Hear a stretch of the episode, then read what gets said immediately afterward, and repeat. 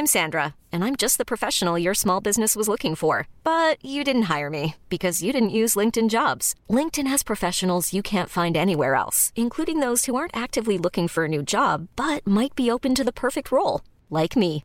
In a given month, over 70% of LinkedIn users don't visit other leading job sites. So if you're not looking on LinkedIn, you'll miss out on great candidates like Sandra. Start hiring professionals like a professional. Post your free job on linkedin.com/achieve today.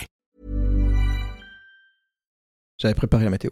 C'est vrai. Comment il a trop fait ses devoirs, c'est la première fois là. bien. euh, La pression, attends. hein. Ouais, Pierrick, il a ses petites notes et tout. Il a imprimé tout Wikipédia quoi. C'est ça. Ouais, ouais. Et il a mis des notes. Paul Thomas Anderson Est né. le 25 décembre.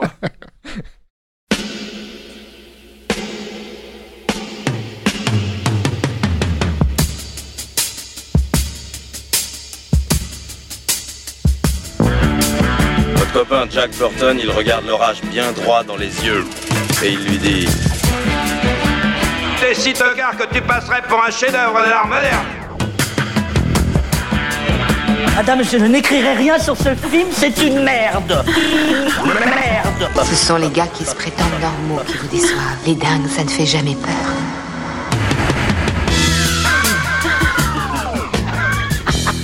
Elle nous connaît dans les coins, la frangine.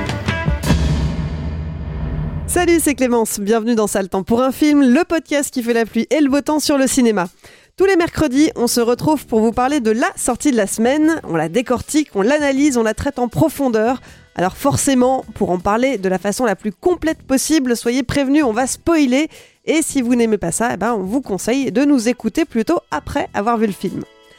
À mes côtés cette semaine, ils ont fait le plein de bonnes résolutions pour cette nouvelle année. J'ai le plaisir de retrouver Marie, Salut. Pierrick Salut. et Stéphane. Salut Clémence. On y croit, hein Euh, oui, oui. On y croit Oui. Bien oui, sûr. J'ai plein... oui, j'ai arrêté de fumer. Bon, C'était il y a 15 ans, mais j'ai arrêté de fumer. Mais t'as continué à arrêter de fumer. Voilà, j'ai arrêté les chips. Non, c'est pas vrai, je viens d'en manger.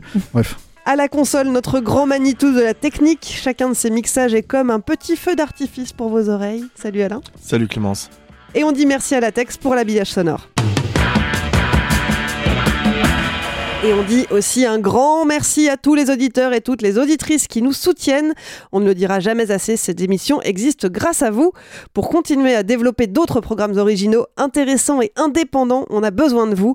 Alors si vous aussi, vous voulez nous aider à grandir, n'attendez plus, rendez-vous sur patreon.com ou tipeee.com, mot-clé Capture Mag. Cette semaine, direction la vallée de San Fernando en Californie. On va parler de Licorice Pizza. On est en 1973 et Alana Kane, 25 ans, fait la rencontre de Gary Valentine, 15 ans. Malgré leur différence d'âge, ils vont rapidement devenir inséparables. Oui, mais à cet âge-là, pas facile d'assumer ses sentiments. Et c'est tout ce ballet amoureux plein de rebondissements que Licorice Pizza raconte. Licorice Pizza, il a été écrit et réalisé par Paul Thomas Anderson, un retour aux sources pour cet habitué des films choraux qui s'était fait connaître avec Boogie Nights en 97 et avait transformé l'essai avec Magnolia en 99. Ici donc un nouveau film avec une belle brochette d'acteurs, mais deux têtes d'affiche qu'on découvre pour la première fois sur le grand écran. Tout d'abord, il y a Cooper Hoffman, fils de Philip Seymour Hoffman, qui incarne Gary, et puis Alana Haim, qui joue Alana, et qui était jusqu'ici connue pour le groupe de folk dont elle fait partie avec ses sœurs. Ajoutez à ça Sean Penn, Bradley Cooper, Ben Savdi ou encore Tom Waits pour les seconds rôles. Pas mal comme casting. Licorice Pizza est sorti en salle ce mercredi 5 janvier. Alors vous, c'est quoi votre météo pour cette nouvelle année? Eric, tu commences? J'y vais. Bah oui, j'ai préparé donc.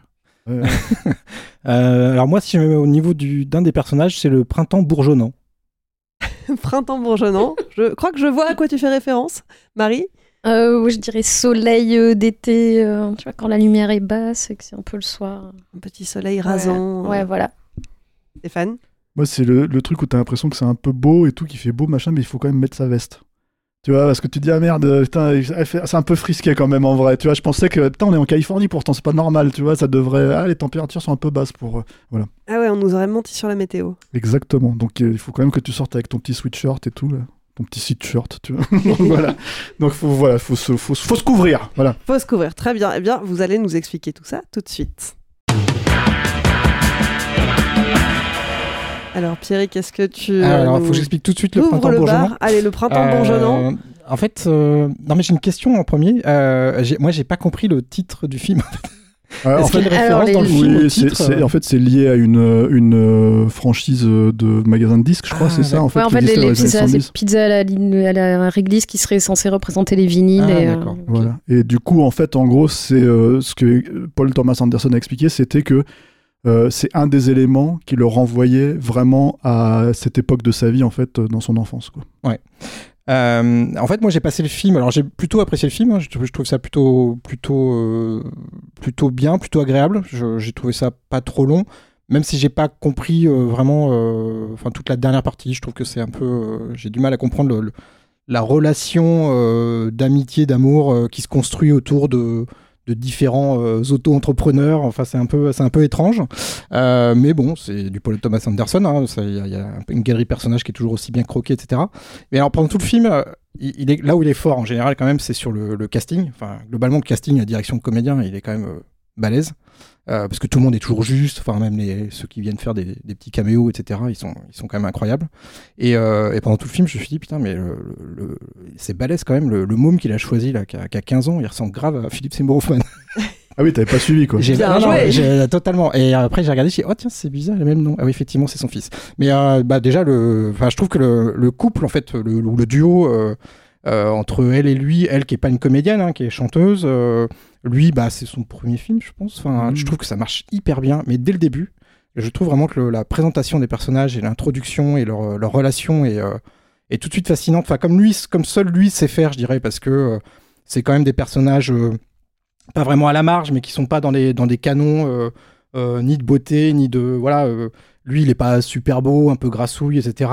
Mais, euh, mais il a une espèce d'assurance, parce qu'il a une petite carrière de comédien débutant, donc il a cette assurance qui lui permet de d'aller draguer cette fille. Euh, cette fille, on sait pas trop, on lui donne pas vraiment d'âge, on apprend plus ou moins par la suite quel âge elle a, mais on n'est jamais trop sûr. Elle a autour de 25 ans. Ouais, quelque chose voilà. comme ça. Et, euh, et donc on comprend pas bien le, le rapport au début. Moi je pensais que c'était carrément une, une lycéenne comme lui en fait au départ. Euh, et, et tout ce voilà, il y a un petit comme ça fil conducteur au début qui est assez passionnant.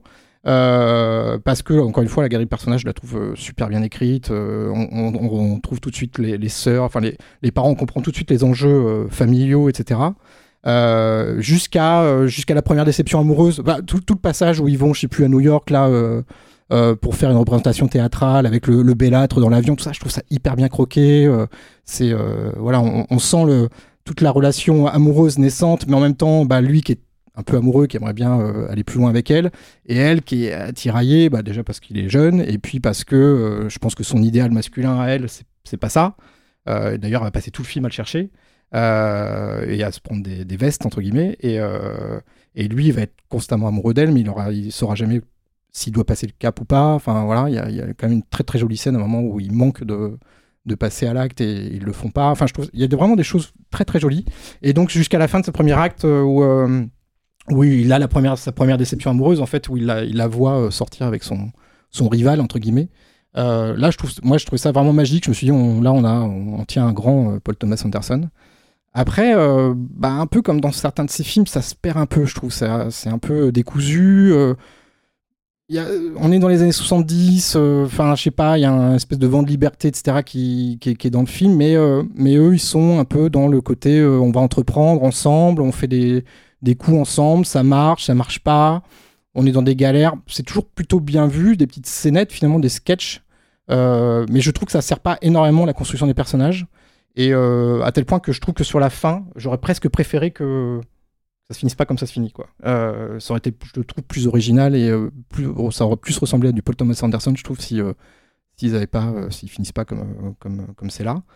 Voilà, donc assez partagé. Moi, j'étais resté sur Phantom Thread de, Paul Thomas Anderson que je trouvais mais brillantissime en termes de précision de mise en scène, de de, de, de jeu d'acteur. Daniel Day-Lewis et, euh, et l'actrice euh, qui, était avec lui, ils étaient incroyables. Et il y avait pareil cette euh, cette histoire de de couple, de, fusion en fait, d'interdépendance, qui était vachement belle, vachement bien mise en scène. ça allait juste, ça allait très très loin, hein, puisque en gros lui, pour créer, euh, fallait qu'il souffre.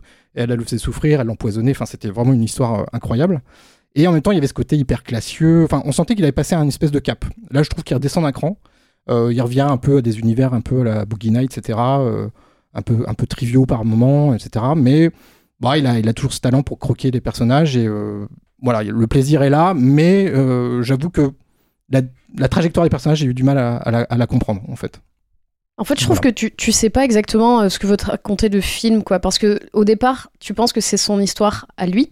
Parce que c'est lui le premier personnage, je crois qu'il c'est le jour de la photo de classe du lycée, et tu le vois, il se recoiffe, euh, il va faire sa photo, il la croise et tout. Et tu, tu le suis, tu suis son petit début de carrière et tout ça. Puis après, le film passe un peu plus sur elle, euh, au travers de pas mal de rencontres avec euh, beaucoup de personnages masculins qui sont tous plus décevants et plus tarés les uns que les autres. Et, et ça se perd un peu. Moi, c'est pareil. En fait, il y, a- des moments, c'est un peu, un peu comme Inherent Vice que moi j'avais bien aimé parce que certaines scènes me faisaient beaucoup rire, mais tu te demandais vraiment où allait le film. Et en fait, là, c'est un peu ça. C'est qu'il y a des moments que je trouve très chouettes. En fait, il y a une espèce d'immédiateté où tu sais, t'es avec eux, t'as l'impression que c'est un été qui en finit pas parce qu'on n'a pas vraiment de notion du temps dans ce film. On sait pas combien de temps ça dure. hein. C'est ce qu'on disait tout à l'heure euh, avec toi, Clémence. Et. euh, parce qu'en fait, tu sais pas si c'est un été, si c'est un peu plus longtemps, parce qu'il y a un moment, je crois qu'il y a un petit moment où ils se parlent plus, mais tu sais pas si, si ça dure deux jours Si ou, c'est ou si six mois. c'est juste un été, il dure super longtemps. Ils parce font plein de choses. de monter deux Ouais, ouais. quand même. c'est- C'est plus qu'un été, parce qu'il y a toute cette, cette phase avec l'actualité euh, sur la Ouais, crise pétrolière, etc. Ouais, ouais. Donc euh, c'est sur plusieurs années, mais c'est difficile de Mais, mais savoir tu, combien de temps. Quoi. ouais, tu, tu, tu t'as pas vraiment de notion du temps. Temporalité, ouais, très très flou. Mais moi, j'ai quand même un plaisir immédiat à voir bah, ces scènes-là, surtout comme tu disais, Pierrick, toute la première partie, où, euh, où ils font un peu leur, leur coup, ils font leur truc, tu, quand tu les vois courir, enfin, tu t'as vraiment ce, ce truc très chouette de, de ces, ces personnages et puis ces acteurs qui sont, euh, qui sont très très bons.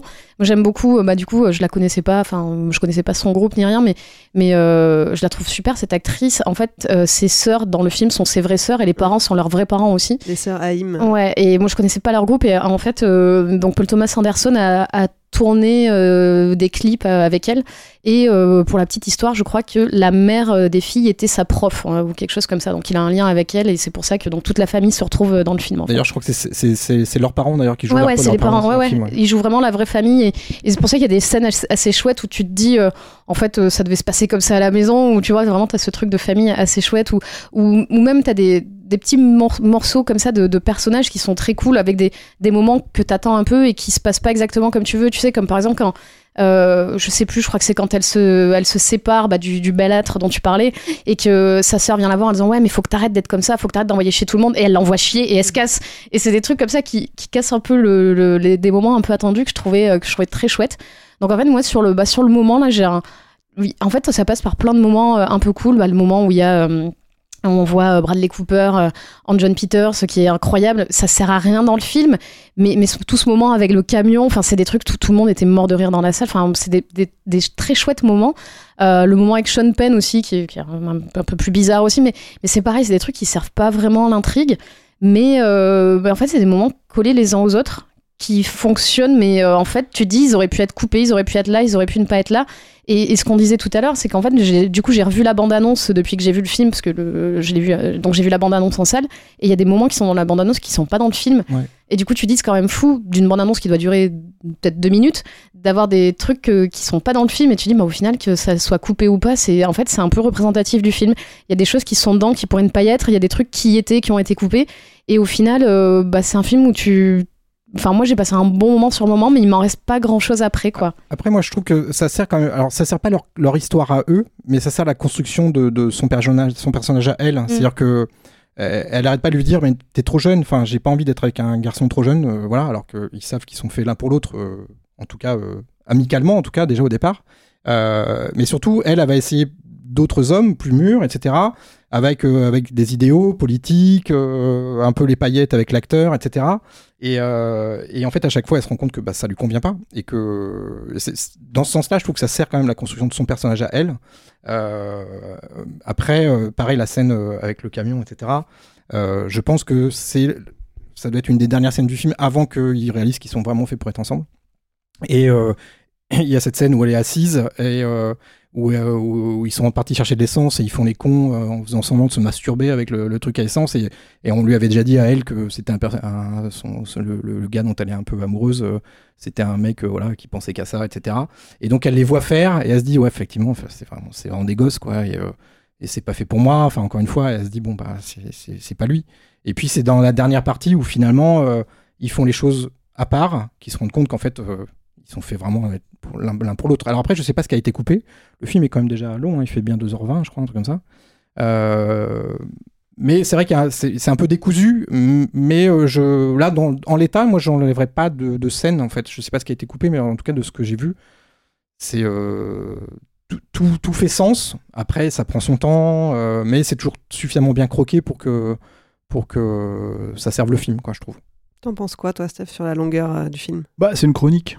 Et le truc en fait avec les chroniques, moi c'est un genre que j'aime beaucoup. hein, euh, du coup, euh, c'est ça fait c'est cohérent en fait dans la logique de la chronique de prendre des moments de vie en fait. C'est moi je les vois comme ça en tout cas. C'est-à-dire que pour moi c'est des moments de vie dans le film, euh, effectivement qui peuvent servir le personnage féminin, mais plus enfin après les anecdotes hollywoodiennes c'est quand même son grand truc aussi euh, à Paul Thomas Anderson. Il, il en a foutu partout dans dans, dans Boogie Nights, dans tous ces trucs là quoi. Et euh, dans Magnolia. Et en fait, euh, parce que ça traite de ça, en fait, c'est son enfance. Tout simplement, il y a ce truc aussi où c'est l'univers dans lequel il a grandi. C'est-à-dire, en, vrai, Paul Thomas Anderson, c'est dans Magnolia le, gosse qui passe à la télé, en fait, dans le, le spectacle, quoi. C'est ce genre de choses, quoi. Et du coup, ce qui est intéressant, moi, je trouve, dans la, dans le, dans le, dans la façon de... parce qu'il y a eu un gros questionnement. Alors, pas, pas, pas, beaucoup de monde, hein, mais euh, mais il y a une question sur le côté pédophile, on va dire, entre guillemets, de, de, l'histoire d'amour, tu vois.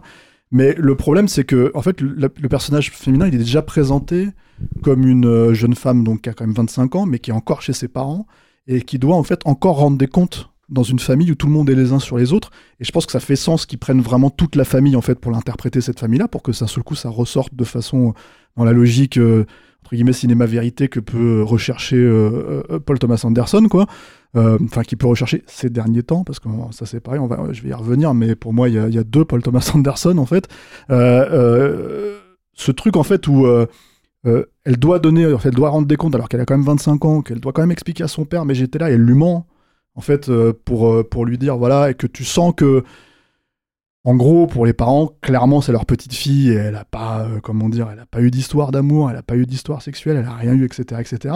Bah, c'est aussi une manière, en fait, elle, euh, de, c'est-à-dire, elle a beau se dire, oui, c'est des gamins, c'est une manière aussi en fait de la montrer entre guillemets comme une gamine pas forcément en fait par rapport à son expérience mais par rapport à la façon dont elle est traitée donc du coup je pense que en gros euh, il y a tout un truc autour de ça qui fait que c'est pas étonnant que ça fonctionne qu'elle ait envie en fait euh, de traîner avec ce groupe là et qu'elle soit intéressée par ce par ce charmant jeune homme euh, tu vois qui euh, qui fait l'acteur quoi. Tu vois ce que je veux dire? Qui fait le qui fait le comédien qui fait le couillon quoi. Et effectivement de le mettre en opposition avec le faux William Holden qui est interprété par Sean Penn quoi. Qui s'appelle Jack Holden je crois Jack dans le film. Holden, alors ça je j'ai pas très bien compris pourquoi euh, il a changé de nom euh, peut-être qu'il s'en explique en fait en promo quoi. Mais euh, et, et, et John Peters qui bon bah lui c'est un, un connard notoire en fait d'Hollywood hein, c'est le producteur de Rain Man Batman. Et d'ailleurs il y a une phrase en fait dans le film à ma connaissance moi je l'ai entendu que dans la bouche de ce qui était rapporté par Kevin Smith quoi. Il y a euh, si l'histoire de John Peters vous intéresse Kevin Smith en fait au début des années 2000 avait fait euh, pas mal de shows euh, enfin des faux stand-up en fait où euh, il va dans les universités et les gens lui posent des questions sur sa carrière et il raconte en fait ses anecdotes hollywoodiennes quoi. C'est-à-dire que bon là c'est un peu la même logique quoi hein, dans le film quoi. Euh, c'est-à-dire que le moment où il dit je viens de la rue en fait John Peters dit je viens de la rue euh, je viens de la rue toi que t'es comme moi tu viens de la rue c'est un truc que Kevin Smith a raconté. Alors, je l'ai vu nulle part ailleurs peut-être que c'est un fait connu à Hollywood quoi. Mais en tout cas voilà c'est c'est un truc qui, qui reprend là et ça ça a été une petite déception on va dire parce que je me suis dit euh, normalement en fait quand t'es un insider ce enfin Paul Thomas Anderson doit avoir un peu plus de comment dire euh, de biscuits sur le sujet que, Mhm. que ce que moi je sais déjà en fait voilà. C'est à dire que en gros euh, John Peters pour moi il est représenté de manière voilà. Mais ça fonctionne dans une ça fonctionne dans une logique de chronique mais je trouve qu'en fait moi j'en apprends pas assez par rapport à ça. C'est je trouve que le personnage est presque trop caricatural euh, alors qu'à mon avis je suis sûr que John Peters est, euh, est euh, absolument imbuvable de la même manière hein, mais, euh, mais et d'ailleurs c'est apparemment c'est une vraie histoire hein, le truc de, de se faire livrer des euh, comment dire euh, Le waterbed. Le waterbed Ouais, ouais. à domicile. voilà, c'est-à-dire que c'est une vraie histoire, sauf que dans la vraie histoire, apparemment, John Peters était euh, plutôt cool avec le gars. Et quand Il a pas menacé de lui casser les dents. euh, De tuer son, de tuer son de petit tuer frère. frère, Voilà. parce qu'il prononçait mal le nom de Barbara Streisand. Voilà. Et le truc qui se passe, en fait, c'est qu'apparemment, d'après ce que j'ai compris, ils ont eu l'aval de John Peters pour qu'il soit représenté dans le film, parce que John Peters est toujours vivant, hein, il est toujours. euh, il est toujours euh, commet toujours ses méfaits, même si ça fait longtemps qu'il n'a pas produit, quoi. euh, mais euh, mais euh, et il a accepté à partir. Si j'ai si j'ai bien compris, il a accepté parce qu'en fait, il voulait qu'on mette dans le film sa, sa vraie euh, punchline en fait pour euh, accrocher les nanas. C'est ce que t'aimes le, les sandwichs au beurre de cacahuète. Ah. C'est quand même la pire euh, pick-up line, euh, tu vois, de, de, de merde, quoi. Donc apparemment, c'est c'est l'anecdote. Mais alors, ce que je voulais dire, en fait, par rapport à tout ça, c'est que Moi, pourquoi je dis euh, c'est un peu frisqué là, comme film et tout ça, c'est que. Tiens, tu voulais dire un truc, Clément, je te vois. euh, Tiens, non, non. C'est- Non, c'est juste une anecdote, mais vas-y, finis. Je... Bon. Alors, euh, en fait, si tu veux, le, le truc pourquoi c'est un peu frisqué, c'est que pour moi, ce que j'aime bien de Paul Thomas Anderson, c'est en fait euh, la maestria d'une certaine époque. Moi, j'ai pas tout vu. C'est un mec que je suis de manière générale. Je me suis tellement fait chier à Inherent Vice, mais alors vraiment, en fait, j'ai trouvé ça tellement à deux de tension. Et, et- et moi qui adore les films noirs et les polars et tout ça, etc., etc., je me suis dit, ah, c'est c'est pas possible en fait que du coup, j'ai pas vu Phantom Thread, dont on m'assure que c'est très bien. J'ai tellement été déçu par la fin de There, There Will Be Blood, Mm. où d'un seul coup Daniel Day-Lewis euh, se met à faire deux par Dieu dans, dans, dans je sais pas quel, enfin dans le dernier quart d'heure là, ils sont en train de se taper avec des boules de, de, de, de billard sur la, non pas des boules de billard, des boules de bowling sur la tête ou je sais pas quoi, ou des, des quilles de bowling sur la tête que je me suis dit mais c'est pas possible en fait, Euh, on est passé d'un film à l'autre là, en fait t'avais un film qui était hyper euh, maîtrisé euh, visuellement etc, etc, puis d'un seul coup on se retrouve avec un truc qui part en cacahuète totale quoi que en- du coup j'ai pas vu The Master c'est parce Ouais. que voilà donc en fait on, on m'assure que ces deux films là sont, formidables quoi il faudrait que je les regarde hein, euh, je dis pas le contraire quoi mais du coup j'en reviens en fait sur un truc où même sur Licorice Pizza bah, je me retrouve euh, je me dis mais ce film euh, j'aurais aimé si c'était le, le- le réalisateur de, de, de, de Boogie Nights vraiment Ouais. c'est à Moi, dire je- avec cette maestria visuelle Mm. Avec cette, euh, cette euh, bah, ce, que, ce qui moi me manque vraiment aujourd'hui le film est assez joli hein. Oui, oui. il est assez Il voilà tourner en péloche d'ailleurs. Ouais, ouais, c'est ça. Et parce que tu sens qu'il veut retrouver une espèce de patine de l'époque et tout, quoi. Mais le langage du cinéma, euh, il s'est perdu en cours. Oui, j'exagère. Hein, Il y a moins de maestria que dans Boogie Nights. Après. euh, Ou Magnolia. Oui, mais Magnolia, tu étais sur de la longueur. Enfin, il y avait aussi de la lenteur même. Mais toi. Magnolia, oui, euh, ouais, mais toi, Magnolia, moi, c'est, c'est, c'est, euh, comment t'appelles ça euh, C'est du Robert Altman, mais, euh, Oui, mais, euh, Mais, mais pas chiant.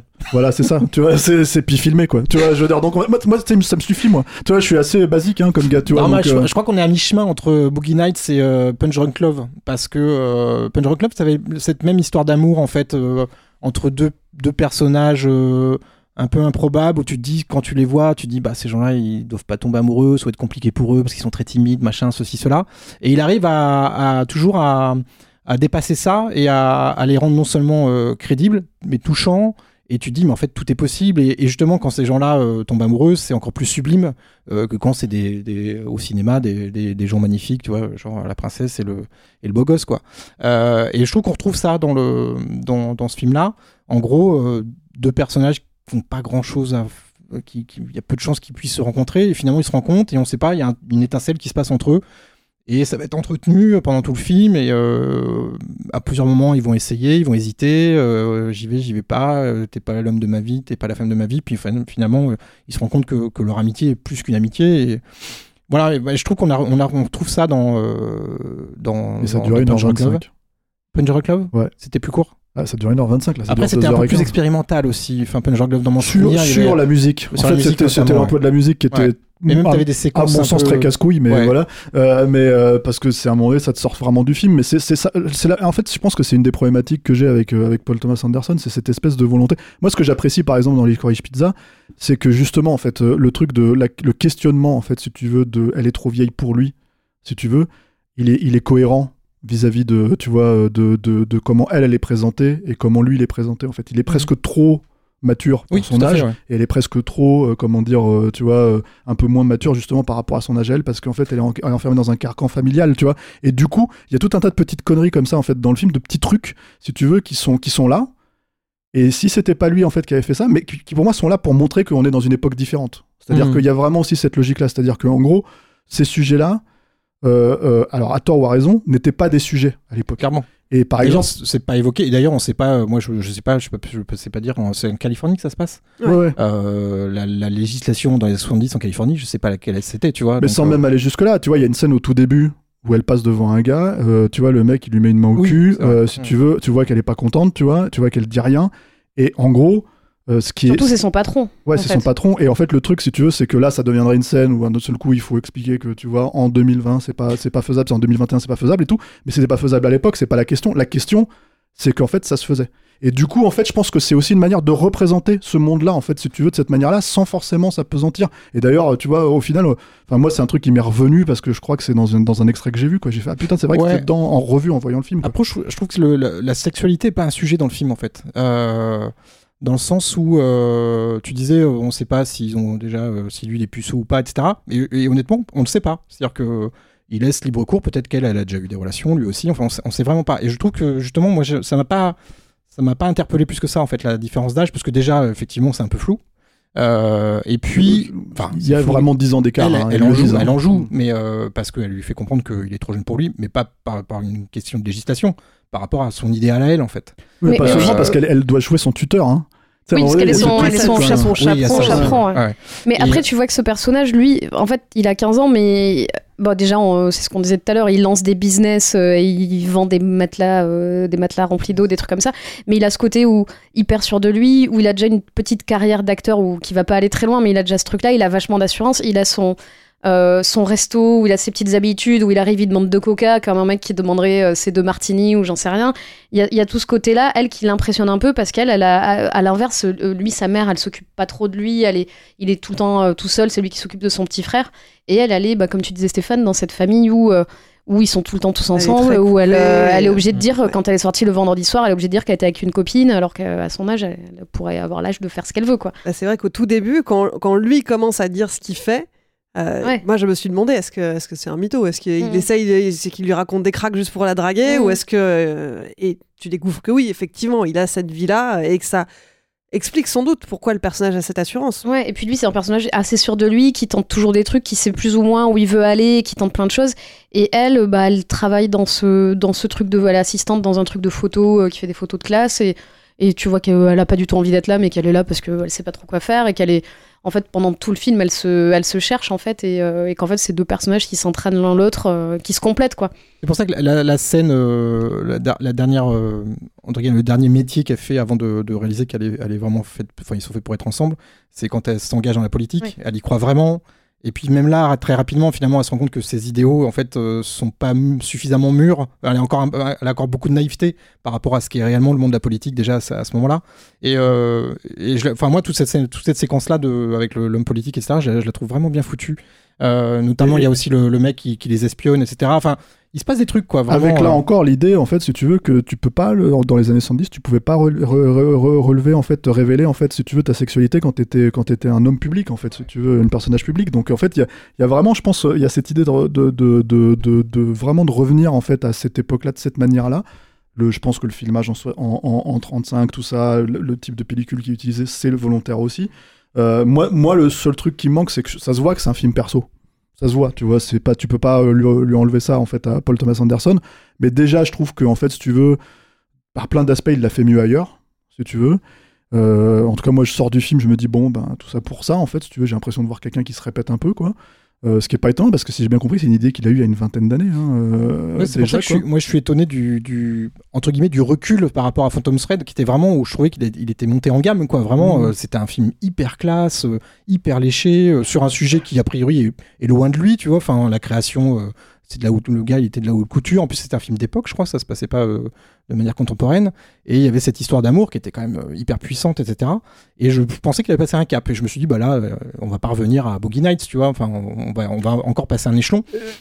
Et non c'est euh, Si ce n'est qu'en fait, en plus, il y a certaines scènes qu'il a déjà fait dans Boogie Night qui refait là, en fait, qui sont plus ou moins les, les, les mêmes scènes, en fait, si tu Mm. veux, et je trouve qu'elles étaient un peu plus virtuoses dans, dans, dans, dans Boogie Nights, quoi. Donc c'est c'est un peu le. le, le- C'est un cinéaste, moi je trouve, qui est quand même à suivre en fait dans l'absolu, mais c'est c'est- j'ai l'impression qu'en fait c'est un coup pour rien. euh, voilà.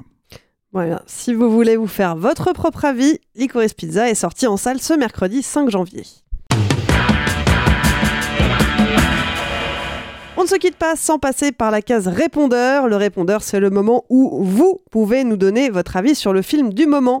Vous avez adoré, vous avez détesté, vous n'êtes pas d'accord avec l'équipe et vous avez des arguments, des choses à nous dire. Bien, on vous attend pour ça, c'est très simple. Retrouvez Capture Mag sur Messenger, enregistrez un message vocal et on le diffusera dans la prochaine émission. La semaine dernière, on a fini l'année avec un programme chargé, l'animé Belle, signé Mamoru Osoda, et The Kingsman, première mission, préquelle de la franchise. Alors qu'est-ce que vous en avez pensé? On écoute ça tout de suite.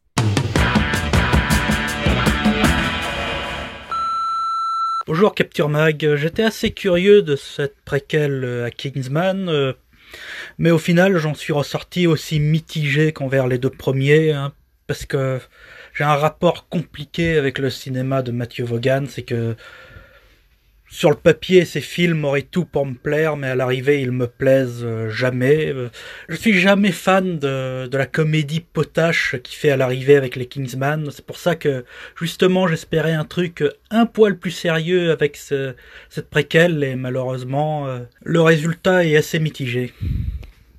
Je vous envoie ce message suite à la séance de The Kingsman qui m'a redonné foi sincèrement euh, envers, euh, envers les blockbusters pour l'année 2022. C'était beau, c'était drôle et vraiment de très belles chorégraphies, une très belle photo, mais tout était bien dosé. Alors oui, il y avait peut-être des petites erreurs de scénario par-ci par-là, mais on retrouvait le thème de l'affiliation qui était déjà présent dans le premier. Il y avait et surtout cette bande originale, cette musique magnifique. Franchement, c'était un très bon moment. Donc euh, partant pour une autre aventure en fait. Salut la team Camture, et ben encore merci pour votre émission, c'est cool. Alors, euh, comme vous, j'ai vu le dernier Kingsman. J'ai passé vraiment un très très bon moment. Après, moi, j'adore Matthew Vaughn, je suis, fan de, ce réalisateur. J'ai trouvé vraiment le ton différent des deux précédents, et ce qui était vraiment appréciable, mais c'est vrai qu'il avait du beaucoup de mal au niveau du ton. Par contre, euh, il y a toujours autant du rythme pour moi, et puis les acteurs très bien, surtout Ralph Fiennes, Impérial. Donc euh, voilà ça reste un bon blockbuster euh, largement au-dessus de la moyenne, surtout les, vu les daubes qu'on s'est farci, donc ça fait quand même plaisir. Merci Matthew Vaughn, même si c'est un Kingsman mineur. Sinon, je vous souhaite euh, ben, une bonne année et puis une bonne continuation pour, pour 2022. Ciao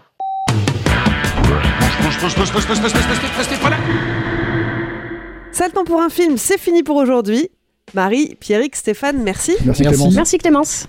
Et puis merci Alain à la technique. Merci à toutes et à tous. Et puis merci à vous qui nous écoutez et qui êtes un peu plus nombreux chaque semaine. Si vous nous découvrez, pensez à vous abonner pour ne pas rater les prochaines émissions.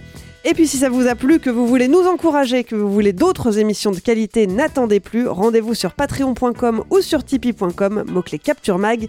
C'est grâce à vous qu'on continuera à grandir et qu'on restera indépendant. Yannick pourra se payer un nouveau mug, euh, Julien un pantalon, euh, moi je pourrais me payer une nouvelle coupe de cheveux. C'est vrai, on attend vos sous. Et puis pour nous soutenir, vous pouvez aussi nous aider à nous faire connaître, parler de nous à vos amis, relayer nos émissions sur les réseaux sociaux et mettez-nous des étoiles sur les applis de podcast. Ça nous aidera à faire monter les émissions dans les classements. On compte sur vous. Allez, je vous laisse. On se retrouve la semaine prochaine. Salut